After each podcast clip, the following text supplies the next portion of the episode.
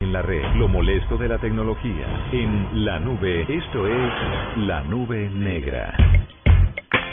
Y sinceramente una nube negra es lo que pasa últimamente a través de aplicaciones y que la tecnología se presta también para este tipo de triquiñuelas. Y son las mentiras que se dan a través de apps como WhatsApp, por ejemplo. A ver, ¿en qué nos engañan ustedes las mujeres? No, no, no, no, no, yo no le voy a decir en qué los engañamos o en qué nos engañan ustedes a nosotros, pero sí le voy a decir que científicos se reunieron de diferentes universidades a analizar si la gente miente o no miente a través de WhatsApp. Y resulta que la mirada, los gestos de las manos, el tono de voz pueden ayudarlo en un cara a cara a detectar en el 54% de los casos si la persona le está mintiendo o no, pero la gente todavía no sabe cómo detectarlo muy bien a través de aplicaciones. Entonces, un equipo de científicos encabezado por un profesor que se llama Tom Messerby eh, profesor de sistemas de una universidad en Estados Unidos, trabajó con más de 100 estudiantes universitarios que mantuvieron conversaciones a través de una computadora, o sea, WhatsApp por... WhatsApp web. Ah, web, exactamente.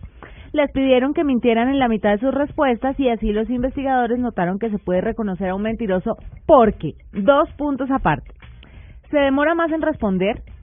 Eso, esto es para que usted lo reconozca. O sea, es cuando dice escribiendo como dos horas y solo dice sí. Ah, Exactamente. ok. Se demora que- más en responder. Ajá. Los participantes del estudio se demoraron un 10% más en escribir las respuestas falsas que cuando las respuestas eran correctas, por supuesto.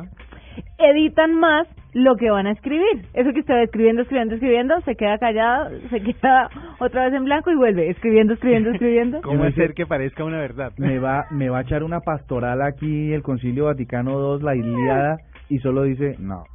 El mentiroso borra y reescribe varias veces. Tercer punto, sus mensajes son más cortos de lo habitual. Entonces usted ve escribiendo, escribiendo, escribiendo, escribiendo, escribiendo. Para. Vuelve y escribe. O sea, que el tipo borró. Y al final le sale con un sí. Ese tipo le está diciendo mentiras. No, y lo que estabas diciendo también, eso de, de escribe respuestas más cortas de lo usual. Entonces, oye, ¿estás ocupado? No, para nada. Y, y entonces son respuestas muy cortas cuando mm, en otro es una momento estupidez. son cinco, seis, siete líneas. Porque cuando a uno le dice, cuando uno hace una pregunta normal y casual como, hola, ¿qué estás haciendo? Nada. O sea, realmente nadie está, no creo que nadie esté haciendo nada. Alguien está haciendo algo. Uno puede decir, no, pues estoy aquí mirando para el techo y pensando en los pajaritos, no sé, en los canarios. Me parece una especie fascinante, una vaina así, pero decir nada me parece me parece un mensaje tan Descortés incluso. Sí, tan descortés, Sí, tan sí. absurdo. Pues miren, la mentira tiene patas cortas y no se enferma. Y es que en un estudio anterior realizado en otra universidad en Estados Unidos se demostró que decimos en promedio, adivine cuántas mentiras por semana. ¿Digitales?